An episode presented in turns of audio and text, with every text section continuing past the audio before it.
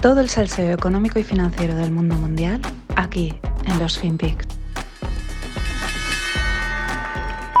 And I have to say, um, when I mention now names like this Merkel, um, even uh, Vladimir Putin, and so on, they all have been young global leaders of the World Economic Forum. But um, what we are very proud of now, the young generation, like uh, Prime Minister Trudeau, um, President of, Braz- of uh, Argentina, and so on, that we penetrate the cabinets. So yesterday I was at a, rece- at a reception for Prime Minister Trudeau, and I know that half of this cabinet, or even more half of uh, half of this cabinet, are for our a- actually young global leaders of the World Economic Great. Forum. And that's true in Argentina. That's true in Argentina as well. It's true in Argentina and uh, it's true in France now. I'm here with the president, with the young global leader, but what is important for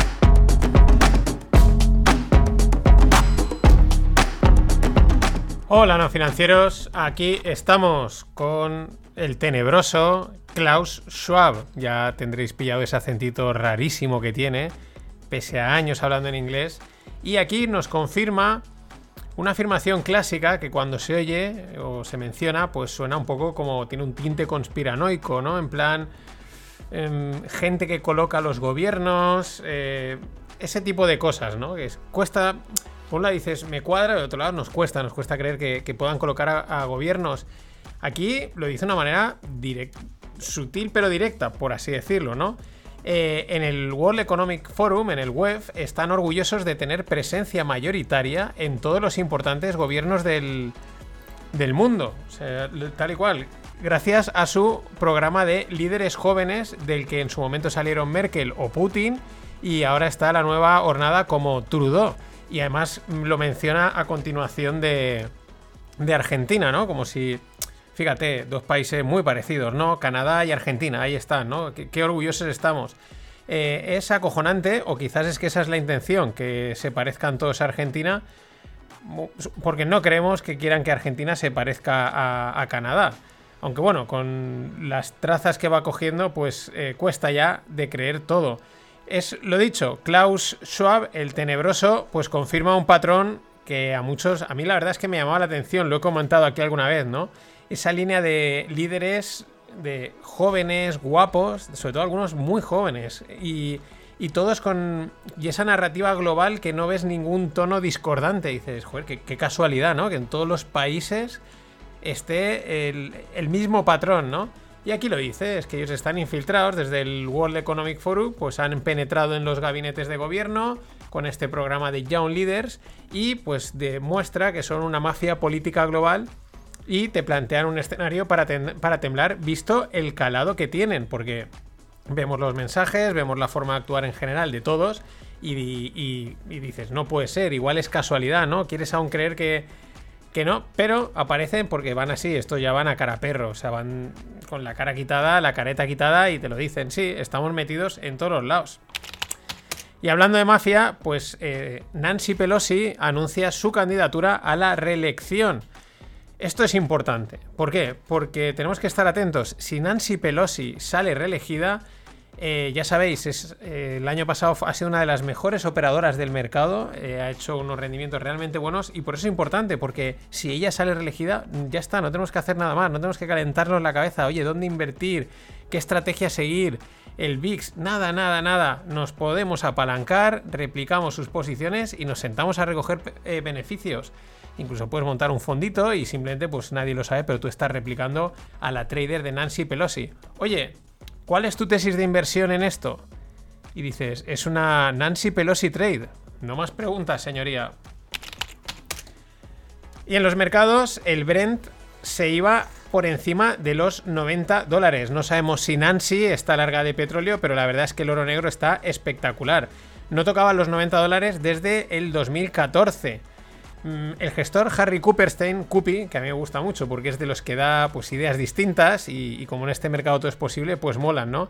En una de las cosas que lleva avisando un tiempo es que él cree que los traders de petróleo van a romper el mercado al alza y que eso generará un crash. De ahí que diga que la mejor cobertura contra el próximo crash son unas long OTM dated, eh, long dated OTM calls sobre el petróleo. Eh, calls de, la- de largo vencimiento fuera del dinero.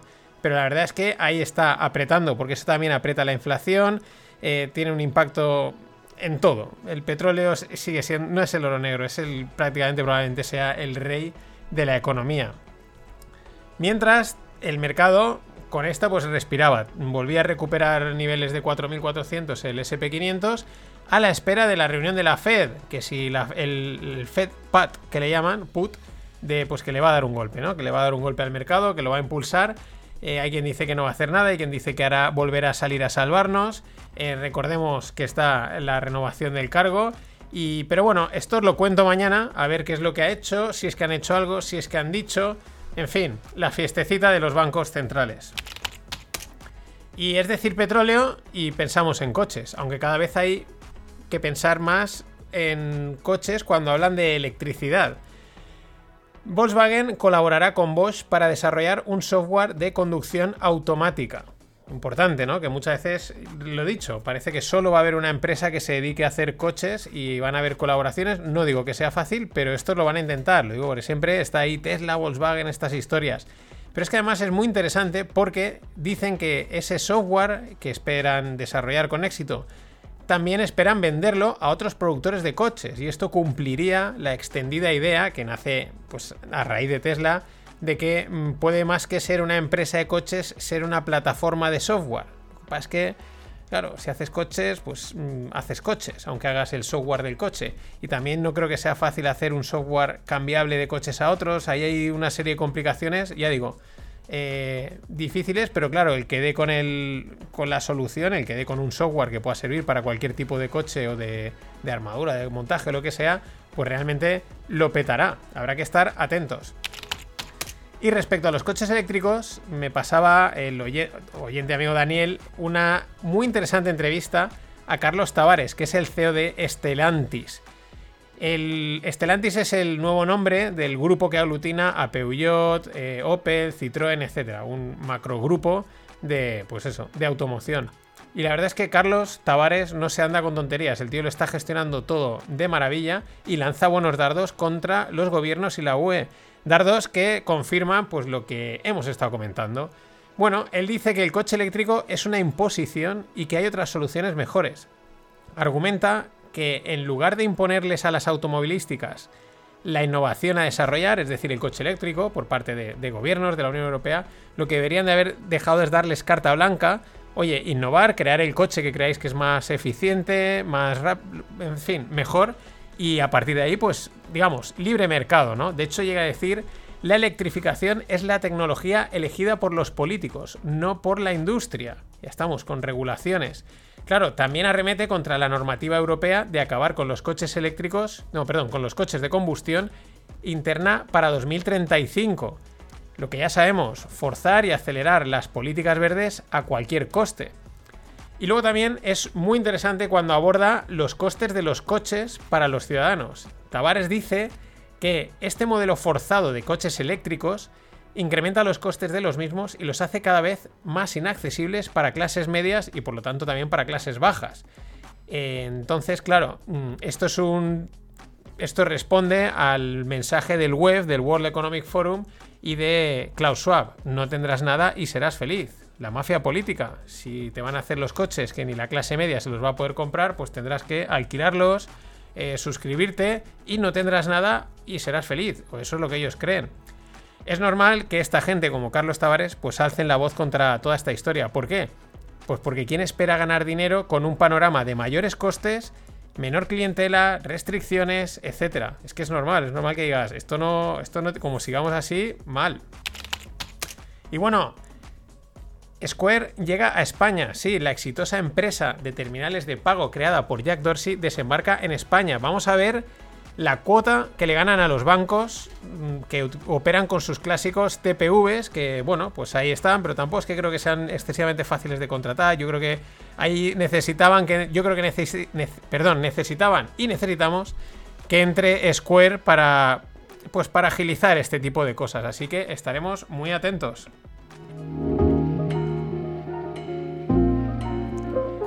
Y nada, el curso de opciones está ya a puntito de salir. Hay gente que ya está comprando también camisetas de no financieros.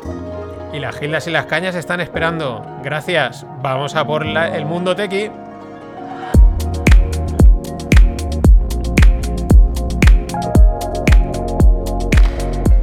Y nada, que el año ha empezado a tope en el panorama startup español. Dos unicornios más que nos sumamos. Vamos como un tiro. Vamos a ver. Vamos, este año puede ser espectacular. Eh, son dos, em- dos startups que han cerrado ronda y por lo tanto se van a valoraciones de por encima de los mil millones. La primera es PAAC, con dos As. Es, una empresa de transporte de paquetería procedente del comercio online. Consigue 200 millones de financiación liderados por la mítica SoftBank del mítico Masayoshi Son. Ojo, no confundir con la reciente venta que también comentamos de la startup Packlink, que es un agregador comparador de transportistas, ¿vale? Eh, porque mm, uno puede confundirse. No, no, son dos cosas distintas. Y la segunda es Fever o Fiverr, depende, cómo, depende de tu nivel de, inglés, de cómo lo quieras pronunciar. Aquí se vale todo, mientras nos entendamos. Bueno, Fever es, o Fiverr es un marketplace. Es que hay, claro, hay otro que es Fiverr con dos R's acabados. Pero esa es americana, esta es española, Fever, con V. Market, es un marketplace de experiencias de ocio y cierra otra ronda de 200 millones, esta vez liderados por Goldman Sachs y A3 Media, que es su principal accionista. Y aquí los fundadores van a tope porque dicen que el objetivo es salir a bolsa. Pues para adelante, tíos. Y bueno, ojo, vamos con varias cositas cripto salseras de las que molan. Putin, que está, ahora en todos los fregados, mm, dice que Rusia tiene algunas ventajas en la minería cripto y pide a su ministro de Finanzas y al Banco Central que lleguen a un acuerdo en temas cripto. Interesante. Es verdad que Vitalik ha, tenido conversaciones con Putin, eso también es verdad. Pero, ¿qué planea Putin? O mejor dicho, ¿qué moneda o, o monedas pretende minar? ¿O es que se refiere así a la industria en general, ¿no? En plan, lo cual cuesta un poco creer, ¿no? Aquí venir y minar lo que os dé la gana. No sé, pero interesante. Mm, Desconcertante. Luego, a ver, porque claro, si Putin apoya minar Bitcoin, pues a ver cómo una moneda que te tiene que dar libertades, descentralizada y toda esta historia, resulta ser apoyada por Putin. No parece, ya digo, ¿eh? Yo creo que van por otros tiros y que no sea por su propia criptomoneda, el Rublocoin o una cosa así. Ya lo he mencionado y ya os conté lo que molaba el proyecto MakerDAO. Fue uno de los primeros proyectos DeFi que salieron y es una. casi una de las primeras DAOs así con entidad. Eh, tiene una gobernanza y un sistema de votación muy abierto y transparente. La verdad es que está guay. O sea, mola- mola leer el tema de MakerDAO porque entiendes lo que se puede hacer. No porque. Lo de siempre, esto es experimental. Tanto. O sea, es que parece ser. Se ha producido el primer despido por votación en una DAO en una organización autónoma descentralizada. El pasado 10 de enero se sometió a votación despedir a la unidad de contenido de MakerDAO y salió que sí, por muy poquito, por un 49,10 versus un 47,27 y eh, se abstuvieron un 3,63. Muy interesante. Ya tenían el precedente de que hace unos meses el fundador de Maker, eh, Rune Christensen, lanzó una propuesta para también votar despedir a un facilitador de la compañía. Y sin embargo, el facilitador recibió un importante apoyo de la comunidad. Esto de las DAO ya dije que tiene tela que cortar, como veis, y hay que verlo como un experimento o un test de nuevas formas de organización y coordinación digital. Es interesante, no quiero decir que vayan a, ser así, que tú vayas a poder, que te vayan a tirar y pues lo sometemos a votación, porque también luego hay que ver dónde encajarán las DAOs, en qué tipo de empresa, de organización.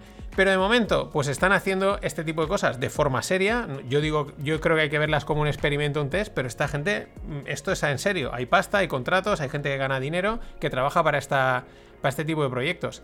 Y hay que verlo eso como una exploración de conceptos muy disruptivos que cambian nuestra concepción de organizarnos de una manera digital, descentralizada, etcétera, ¿no? Da, da que pensar que es lo que mola, mover las neuronas. Pero bueno, seguiremos informando. Y bueno, siguiendo con el tema que he tratado los dos últimos días, eh, pues caraduras hay en todos los sitios. Hablamos de los NFTs.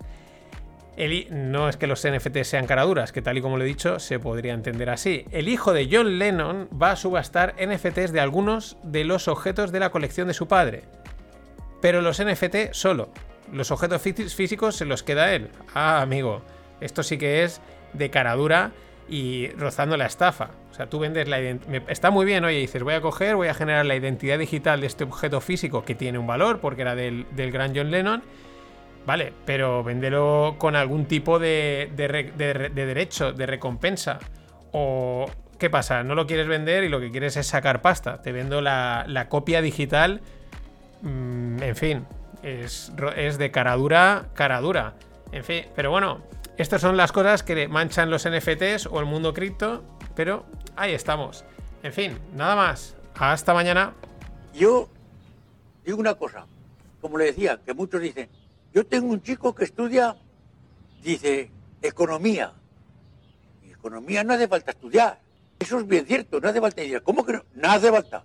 El hombre que gane cinco duros, que se gaste uno. Y ya está la economía.